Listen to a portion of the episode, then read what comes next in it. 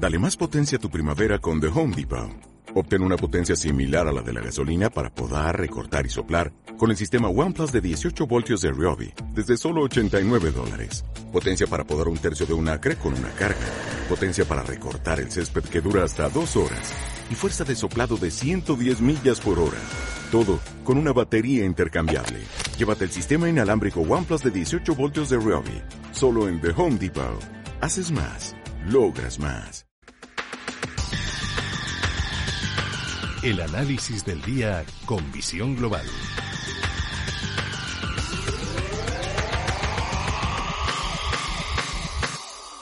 Y saludamos a Luis, a Luis Benguerel de Anatea Gestión. Luis, muy buenas noches. Hola, buenas noches. Bueno, comenzamos eh, semana, mañana es festivo en España, pero hay bolsa eh, también en Estados Unidos eh, y una semanita plagada de referencias, actas de la última reunión de la FED, datos de inflación en Estados Unidos, la presentación de los resultados empresariales. A ver, ¿por dónde empezamos? Pues yo supongo que un poco lo que está más de moda, el tema inflación. Pero de moda, ¿eh? hay gente, sí. sí, sí, Hay gente que lleva tiempo avisando de que nos viene una inflación desbordada. Parece que, que tenían razón y nos estamos acercando. Además, lo preocupante es que básicamente es por materias primas, así que poco pueden hacer los bancos centrales ante esa situación, siendo por, por culpable materias primas y parece que de momento se está creando la tormenta perfecta en cuanto a materias primas. Sí, sí, estamos viendo cómo el precio del petróleo se está acercando y hay varios analistas eh, que, que, lo están eh, poniendo el precio del petróleo en Estados Unidos por encima de los 100 dólares. ¿Crees que llegará tanto?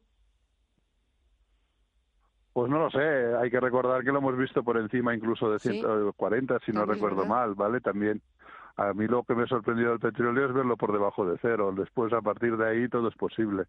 Eh, a ver, en una situación como la actual, en los nervios actuales y tal, eh, al final, pues bueno, ya sabemos cómo funciona la especulación. Eh, en cuanto un mercado sube, lo estamos descubriendo algunos que no saben cómo funciona un mercado libre en su vida en la electricidad actualmente y, y por lo tanto, pues bueno, eh, al fin y al cabo es un material que también sirve para producir electricidad. Si se encarece el gas, se encarece el petróleo, o sea que es un efecto dominó, ¿vale? igual que supongo pues que el carbón y que otras materias primas, por lo tanto, aquí es donde yo creo que preocupará más la inflación. Al final no es tanto lo que pague o no pague el consumidor pequeño, sino la industria, es ahí donde preocupa de verdad. Exactamente, es ahí donde preocupa. Hoy hemos visto, por ejemplo, el caso de, de Sidenor aquí en España, que ha decidido parar durante 20 días por el elevadísimo coste de, la energía. Eh, inflación, datos que conoceremos en Estados Unidos y que me imagino, Luis, que eh, de los que estará muy pendientes, no solamente de los datos de empleo que conocimos también hace unos días, la Reserva Federal para su próxima reunión. No va a quitarle ojo. Sí, yo supongo que sí. Al final, entonces ahí lo que, bueno, supongo que eso puede afectar a lo que lleven de cabeza en cuanto a tipos de interés, ¿vale? Eh, veremos, eh, en principio, a ver qué dicen las actas los próximos días.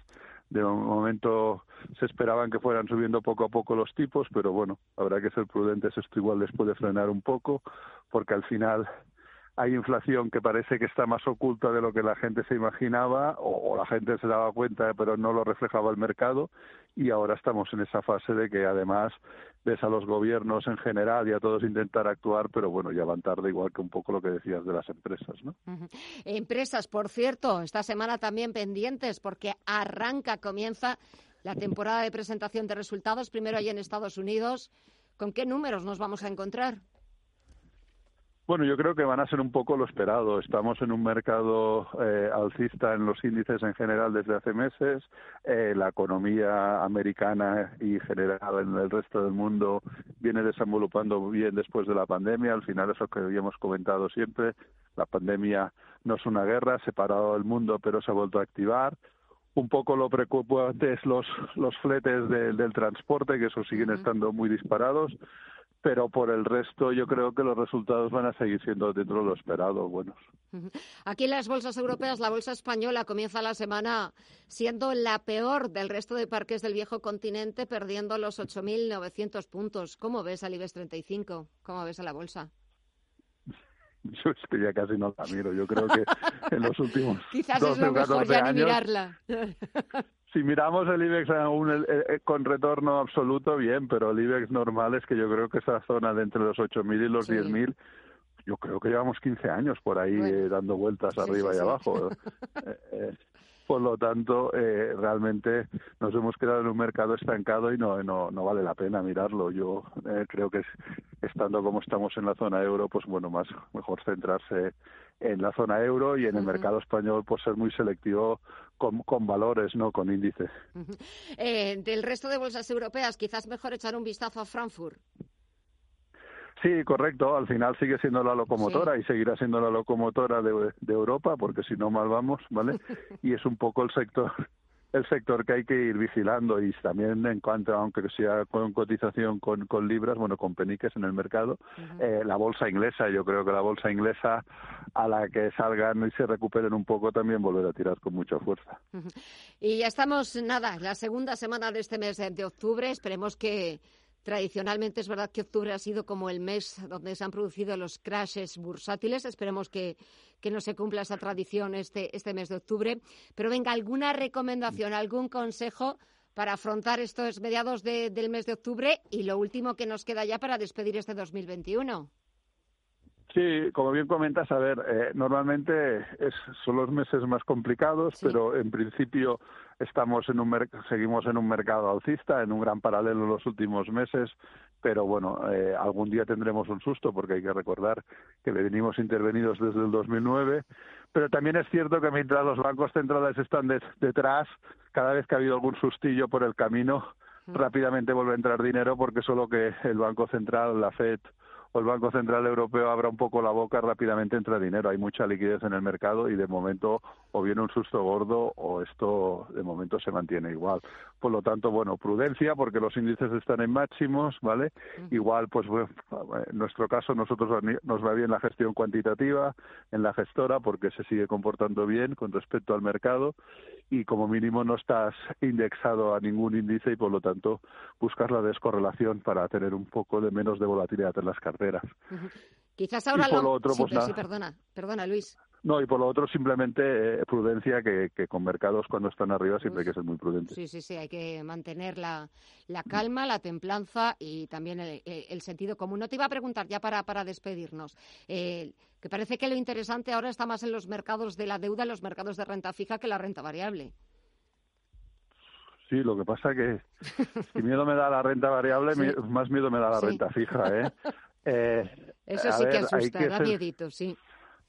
Sí, porque tenemos rendimientos negativos desde hace muchos años. Los fondos de renta fija se han comportado bien simplemente porque compran por precio y a medida que va bajando el rendimiento ellos suben de precio. Pero algún día veremos el cambio en el ciclo.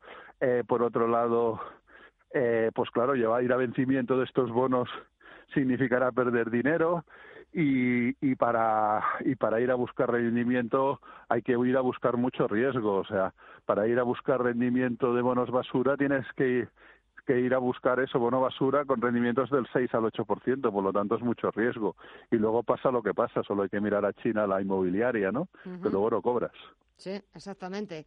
Porque yo creo que todavía no hemos nos ha escrito el último capítulo de- del gigante inmobiliario chino, de Evergrande.